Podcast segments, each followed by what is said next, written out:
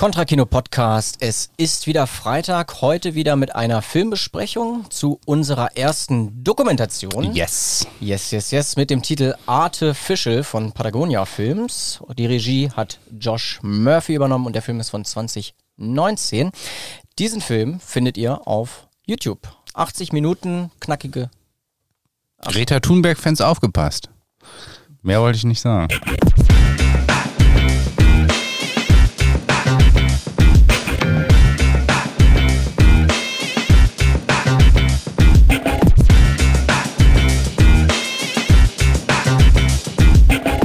so, okay. Ja, äh, die erste Frage, die ich mir eigentlich gestellt habe, als ich äh, gesehen habe, Patagonia-Films, äh, Outdoor-Klamotten machen jetzt also auch Filme, war erstmal, okay, Dokumentation, was wollen die uns verkaufen? Ja. Man ist immer vorsichtig geworden. Ich meine, für alle, die, ich glaube, das ist etwas, was, glaube ich, jeder mitgekriegt hat, da erzählen wir jetzt niemandem was, dass Patagonia sehr medienwirksam äh, erklärt hat, dass sie äh, in die, auf die helle Seite des Lichts wechseln und äh, ne, ich glaube, der ganze Konzern wurde, äh, ich glaube, das Vermögen ist jetzt, ist es schon in Fonds, ist gespendet worden oder so. Also der, der Besitzer auf jeden Fall, der ja Milliardär oder Millionär ist, um Gottes Willen. Nicht, dass ich mich hier um den Kopf und Kragen rede, aber auf jeden Fall ein sehr reicher Mensch, hat ja seinen gesamten Nachlass äh, Ja. rausgegeben. So, ne? Und will es jetzt in die Umwelt, also zur, zur Rettung der Umwelt stecken. Genau. Ja, also ich hatte auch noch so ein paar kleinere äh, Videos geschaut, irgendwie Ken Running, Save a Rainforest und so. Und dachte ich, okay, wollen die jetzt hier Schuhe verkaufen und so, dann hatte das damit aber eigentlich wenig zu tun. Das Also, glaube ich auch nicht. Also ich, ich nehme denen das schon ab, dass der Typ ähm, überzeugt ist von dem, was er tut. Aber wir werden wahrscheinlich später nochmal auf die Kritikpunkte kommen. Das so, so einfach kommst nicht raus. Ja, Das also Millionäre, Milliardäre irgendwann, jetzt immer hier Philanthropie. Ne? Mhm. Hatten wir jetzt auch bei Jeff Bezos, der möchte ja auch angeblich alles für Klima ausgeben. Oh, schön. Danke, Jeff. Da steigt die Amazon-Aktie aber nochmal richtig nach oben. Herrlich. Artificial, also Fischel jetzt hier nicht mit C, sondern mit SH, also es geht hier um Lachse. Fische halt. Heute ne? geht's um Fischis. Anders als Seaspiracy, der mehr ein Makrobild eingenommen hat und auf der ganzen Welt global hin und her springt, geht's in Artificial tatsächlich um eine Stadt und ähm, die Lachszucht dort. Ja. So, was ist da genau vorgefallen? Worum geht's denn eigentlich? Also wir gehen da ähm, zeitlich äh, schon eine ganze Weile zurück, als die ersten Dämme da nämlich gebaut wurden und die Lachse auf einmal nicht mehr stromaufwärts schwimmen können. Dann hat man sich einfallen lassen, hm, okay, die Lachse müssen ja trotzdem irgendwie da hochkommen. Bauen wir mal eine Gondel. Schicken wir die Lachse dann mal mit der Gondel hoch. Das war jetzt aber auch nicht so ergiebig, denn man hat noch mehr Dämme gebrauch, äh, gebaut und hat auch gemerkt, dass das doch einen Einfluss auf das Ökosystem hat. Und dann die ersten Fischbrutstätten entstanden. Tim, was ist eine Fischbrutstätte? Das sind diese künstlichen Kreise, die du relativ oft findest vor, äh, ich glaube, Küsten, ne? Also in denen Lachs, oder? Diese Lachszucht, also Farmen. Ja. So, und man sieht immer diese Kreise und es sieht ja auch alles ganz schön aus. Man denkt, okay, ich finde auch dieses Setting, das, das wirkt immer so wahnsinnig ökologisch. Weil du hast so Meer und du hast so grüne Wiesen und dann hast du diese schönen ruhigen Kreise. Das und nur nicht mit der genau. Kamera unter Wasser Genau, gehen. und dann so ganz langsam, wie immer, die werden so gefüttert immer so in so einem Rhythmus, ne? Das ist auch so ein beruhigender, so ein beruhigender Rhythmus von diesem Gerät, das dann irgendwie äh, immer die, das Fischfutter verteilt. Ja, und ich finde von außen äh, macht das einen ganz Ja, man, man denkt ja auch so, Ozean ist ja viel Platz. Ja, So, aber wenn du die da jetzt alle einsperrst und die sich da alle gegenseitig da in die, ja, in die Schuppen machen, ja. dann entsteht doch ein großes Unglück, äh, Mutationen, Krankheiten, Verschmutzung durch die Fäkalien, weil sie eben sich nicht weiter bewegen im Meer. Ähm, Wie ist übrigens, muss man ja auch sagen, Ja. fast mit jedem Tier in Gefangenschaft Ja. passiert. Ne? Ja. Also, Aber hier in Artificial, da gibt es noch andere Formen von Fischbrutstätten, also tatsächlich richtige Fabriken, die nicht im Meer sind. Denn es gibt dann so einzelne Angler, die da angestellt sind und ähm, ein Weibchen und ein Männchen sich schnappen und dann sozusagen den ganzen äh, Kaviar in, also die Eier in Eimer füllen und dann die Besamung des, des äh, Fisches dann auf den Eimer verteilen. Mhm. Und ähm, was in der Doku ähm, dann berichtet wird, ähm, die Konsequenzen, die daraus folgen, ist, dass man normalerweise, wenn du jetzt also den ganzen Laich im Wasser schwimmen hast und ähm, dann die im Meer befruchtet werden, ähm, dass es eine natürliche Auslese gibt. Also dass es äh, also eine Art Wettbewerb fast gibt, ähm, mhm. dass diese Art so darauf trainiert ist, dass es auch davon abhängig ist, dass viele Eier eben nicht befruchtet werden und dann es ein bestimmtes Zusammenspiel aus der Natur gibt, welche Lachse denn tatsächlich entstehen. Mhm. Wenn jetzt aber wirklich jedes einzelne Ei befruchtet wird und entsteht, dass dann über einige Generationen die Lachse immer kleiner und kleiner und kleiner werden mhm. und dann letzten Endes, wenn sie wieder in die Natur entlassen werden, dann, obwohl sie kleiner sind, trotzdem solche Predator sind und so viel Lebensraum einnehmen, dass die ganzen anderen Fischarten auch verschwinden. Ja. Und das ist ja ein eigentlich sogar relativ logisches Konstrukt, bei dem man weiß, der Mensch greift ein aus einem bestimmten Interesse, aber bedenkt halt Schritt 3, 4, 5 nicht weiter. Ich finde ja auch, dass der Film, das kann man vielleicht nochmal so rückwirkend sagen, er beginnt ja quasi eigentlich schon mit dem wichtigsten Zitat, nämlich One of the things our modern society does is to industrialize all living things around us. Und ja, ich würde sagen, äh, inklusive uns Menschen halt mittlerweile. Ja. ja.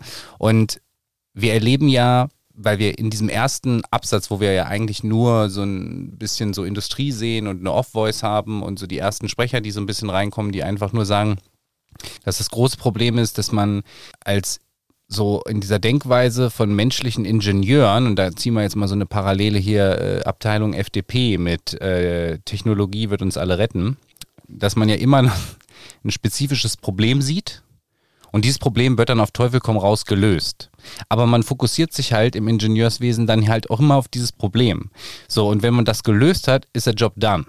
Aber ob durch die Lösung wieder woanders ein Problem entsteht, darüber macht man sich eben nicht so viele Gedanken. Und auch hier möchte ich ganz kurz ein Buch empfehlen, nämlich das Buch Was das Valley Denken nennt. Das ist ein sehr kleines Buch, was sich ein bisschen mit dem Silicon Valley beschäftigt.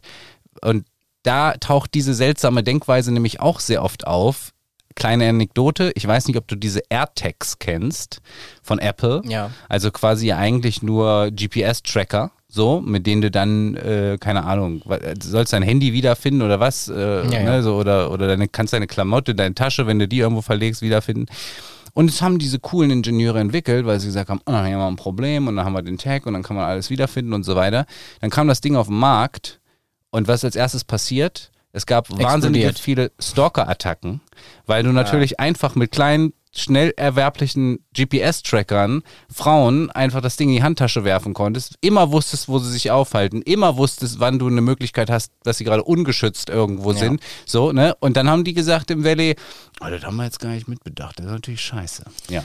G genau, jede Technologie, du kannst sie immer für Gutes und für Schlechtes einsetzen. Ja. Also, ne, ist ja interessant, weil du nutzt den AirTag dann für deinen eigenen Schutz und dann wendet sich vielleicht dann trotzdem gegen Na, das ist halt, wenn du im Ingenieur, also das ist halt diese, wir, wir, wir, ich weiß noch, diese Debatte, es ist immer darum gegen MINT-Fächer, ja. MINT-Fächer, MINT-Fächer, alle müssen sozusagen spezialisieren, also wir reden ja immer über Bildung. Weißt du, so alle mhm. müssen gebildet sein. Aber Bildung heißt ja nicht Universalbildung, was die wollen, sondern sie wollen Spezifizierung, sie wollen Spezialisten, die einzelne Probleme lösen können in der Wirtschaft. Und da kommst du ja auf diesen Zweig, das macht der Film ja auch sehr gut auf. Er, er nennt ja nochmal diese berühmte Icarus-Geschichte, nämlich dass Icarus das Problem mit dem Fliegen löst, nur dass er halt quasi so deine Konstruktion baut, dass er das Wachs nimmt, damit er mit seinen Flügeln fliegen kann. Was er aber nicht bedenkt, ja. ist, dass er unter der Sonne fliegt und das Wachs vielleicht dann schmilzt und dann stürzt er ab und stört. Da gibt es so. tatsächlich auch ein Kubrick-Zitat, wo er sagt, also was ich aus der Icarus-Geschichte eigentlich genommen habe, ist, dass man mehr Arbeit an den Flügeln verbringen ja. sollte. Ja, ja, und genau äh. das ist ja der Punkt. Wenn wir nämlich über Bildung reden, dann heißt Bildung, ein System in Gänze zu verstehen und dann verschiedene Risikoszenarien zu entwickeln und sagen, okay, wenn wir das machen, was passiert dann damit? Und hier finde ich, ist das sehr beeindruckend gezeigt, dass wir einfach nur sehen, okay, wir haben das Problem, das wird technisch gelöst und dann setzt sich so eine Kette in Gang. Genau, also der Film zeigt uns eben anhand dieser Stadt und anhand dieser Lachszucht und diesen Fischbrutstätten ähm, eigentlich ein gutes Beispiel weltweit für die Anthropozäne, wie man es nennt, mhm. also die das Zeitalter, in dem wir uns jetzt befinden, dass das erste Mal tatsächlich aktiv die Natur geprägt und beeinflusst ist vom Menschen. Mhm. Was ich an der Dokumentation eigentlich wirklich spannend fand, war die Perspektive, die es einnimmt. Mhm. Ähm, natürlich auf der einen Seite welchen Schaden hat das nun auf die Fische an sich, auf die Wildfische, also einmal auf den Lachs. Und der Film stellt ja auch die Frage, have we reached the end of wild, wo uns äh, Fischzüchter erklären, dass es eigentlich in der Form keine wilden Lachse mehr gibt.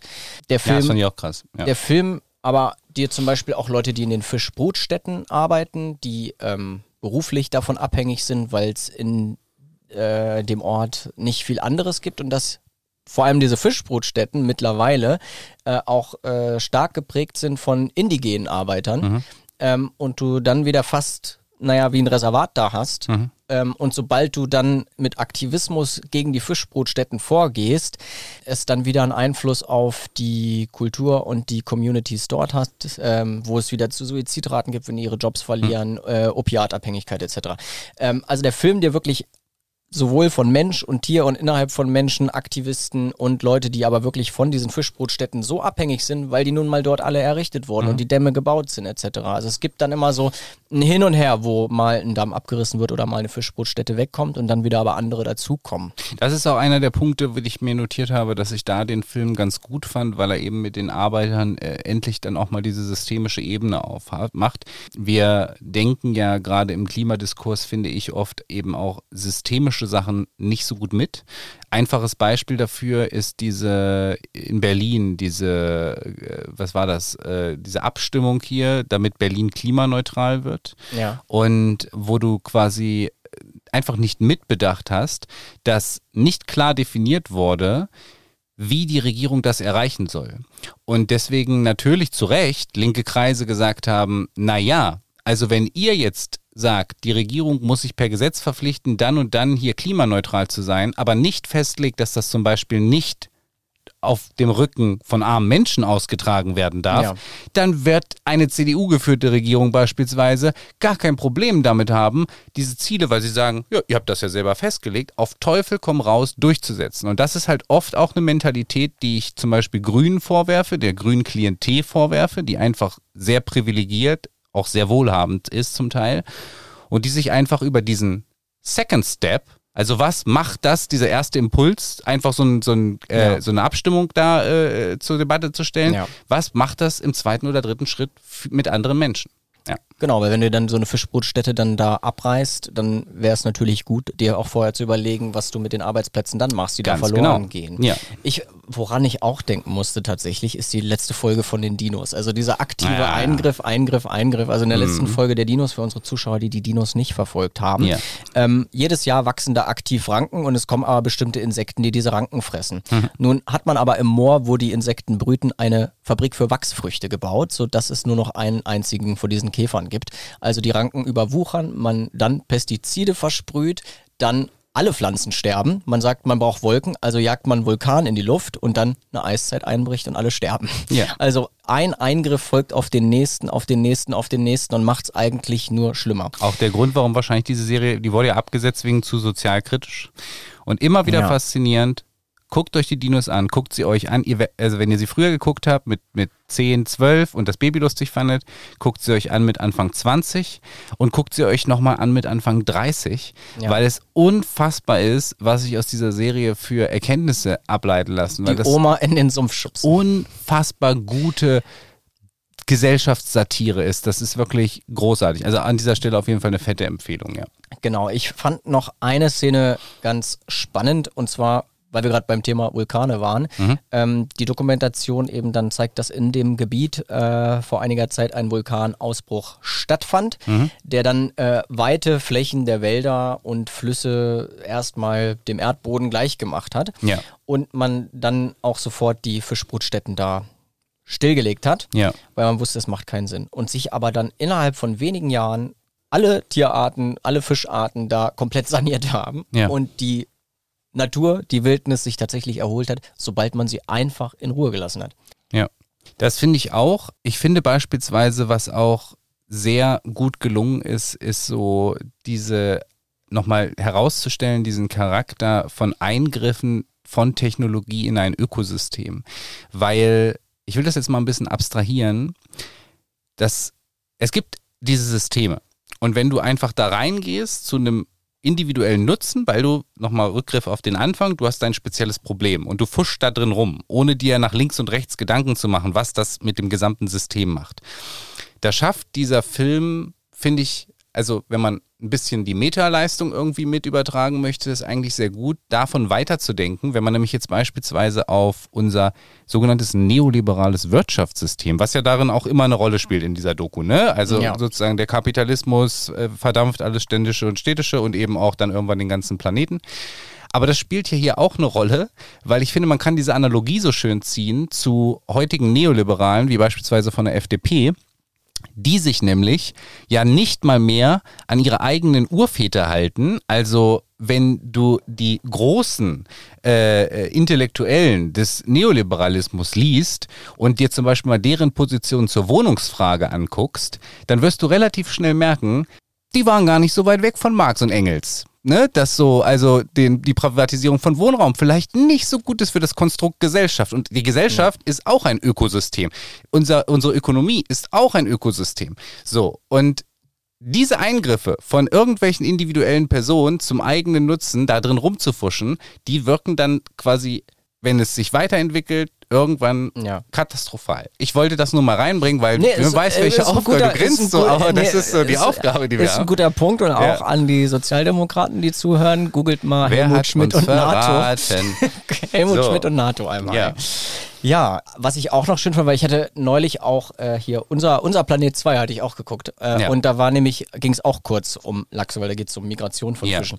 Und da war nämlich das auch, was ich ja super spannend finde, welche wichtige Funktion der Lachs hat. Also er ist ja nicht nur ein, sowohl Süßwasser als auch Salzwasserfisch, was mhm. ja schon mal spannend ist, sondern wenn er dann flussaufwärts schwimmt und dann dort stirbt, dass ja tatsächlich der Kadaver des Lachses sozusagen das Düngemittel ist und dann von den Tieren, die sich dann dort ernähren, tief in den Wald hineingetragen wird und eben dann auch Nährstoff für zum Beispiel die Bäume etc. pp. ist. Ja. Also dass der Film also einmal beide unser Planet und aber auch vor allem Exemplar hier, wo es angesprochen wird, wo es dann auch diese Szene gibt, wo die Schulkinder dann gefrorene Lachse dann da wieder reinwerfen müssen. Also die holen sich dann von der Fabrik gefrorene Lachse mhm. und schmeißen die in den Fluss, weil die natürlich nicht mehr da hochkommen, weil sie wissen, ah, das ist sozusagen jetzt Düngemittel für die Bäume. Also ich finde das spannend, ja. was für ein komplexes Geflecht eigentlich ist und dass der Mensch aber wirklich verlernt hat, sich als Teil dieses komplexen Naturgeflechtes zu verstehen. Ja, und welche Stelle ich vielleicht auch noch ganz kurz äh, erwähnen müsste, die ich ganz spannend finde, ist allerdings dann doch diese,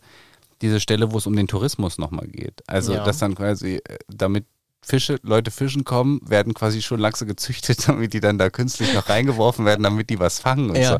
Das ist einfach völlig absurd, wo dann aber quasi die Lachszucht von Steuergeldern bezahlt wird, die dann wiederum da ausgesetzt werden, damit Leute wieder kommen und da angeln. Also das fand ich sehr, ja. sehr wirklich, das ist auch das Schöne, dass man einfach sieht, wie absurd teilweise irgendwelche äh, Geschäftsmodelle einfach sind. Also es ist einfach wahnsinnig absurd. Ja, vielleicht könnten wir auch ähm, tolle Zitate aus Marx und Engels etc. Äh, in Lachse hineinflechten wie so ein Glückskeks mhm. und dann fahren wir beide mal mit dem Camper hoch, schmeißen die da mal in den Fluss für die Leute zum Angeln und dann und dann haben die ihren äh, Fisch auf dem Grill und dann lesen sie, oh, Kontra-Kino Podcast. Für alle, die äh, sich überlegen, ähm, vegetarisch zu werden oder vegan, ähm, ich gebe auch zu, ich esse ganz gerne immer noch mal Lachs, weil es mir sehr gut schmeckt. Aber immer dran denken, auch Fische spüren Schmerz. Deswegen, Aber wie heißt es bei Kurt Cobain in Something in the Way? It's okay to eat fish because they don't have any feelings. Ja, aber das stimmt ja eben nicht. Ja, aber das hat ja Kurt Cobain aber gesungen. Das war ja auch eine andere Zeit. Und das damit, waren die 90s. Damit schließen wir heute die Folge, oder? Würde ich sagen. Machen wir zu. Machen wir zu. Wir empfehlen euch also Artificial für euch super easy streambar auf YouTube. Ganz knackige kleine Dokumentation. Man kann wahnsinnig viel lernen und man kann sich irgendwie auch genüsslich da abends vorsetzen und wie wir es hier in diesem kleinen Format heute getan haben, Analogien spinnen. Zum, zur Wirtschaft, zur Gesellschaft. Also ist sehr beeindruckend. Eine Sache vielleicht sozusagen immer noch mal mitgeben. Pandagonia, Greenwashing und so, es steht halt immer ein bisschen im Raum. So, allerdings muss ich sagen, ich, ich glaube, dass der Typ es schon ernst meint. Aber es ist halt, wie gesagt, wie du am Anfang schon sagst, mit Jeff Bezos immer die große Frage. Ja. Du kannst halt, Und ich glaube, das habe ich sogar in einer alten Folge genau das Beispiel schon mal gesagt. Du kannst nicht den Laden anzünden und dann beim Löschen mithelfen. Das ist einfach, Ja. das ist nicht geil. So, ne? Also zumindest musst du dich irgendwie dafür Ja. nochmal vorher rechtfertigen. Aber wie gesagt, die Dokumentation hat äh, viele Perspektiven mit drin, ist gut produziert, Ja, schaut sie euch an. Absolut. Und natürlich auch nochmal der Hinweis auf Spotify, auf Instagram, auf allen Plattformen findet ihr uns, folgt uns und lasst doch auch ein Rating da Genau. für den Algorithmus. bewerten und abonnieren, die Glocke drücken und auch darüber hinaus in unseren Contra-Club kommen und uns über Steady, Patreon oder PayPal finanziell unterstützen. Vielen, vielen Dank an alle, die das schon tun. Hoffentlich werden es viele, viele, viele, viele Leute mehr. Und äh, ja, dann sehen wir uns äh, am Montag wieder. Bis dann.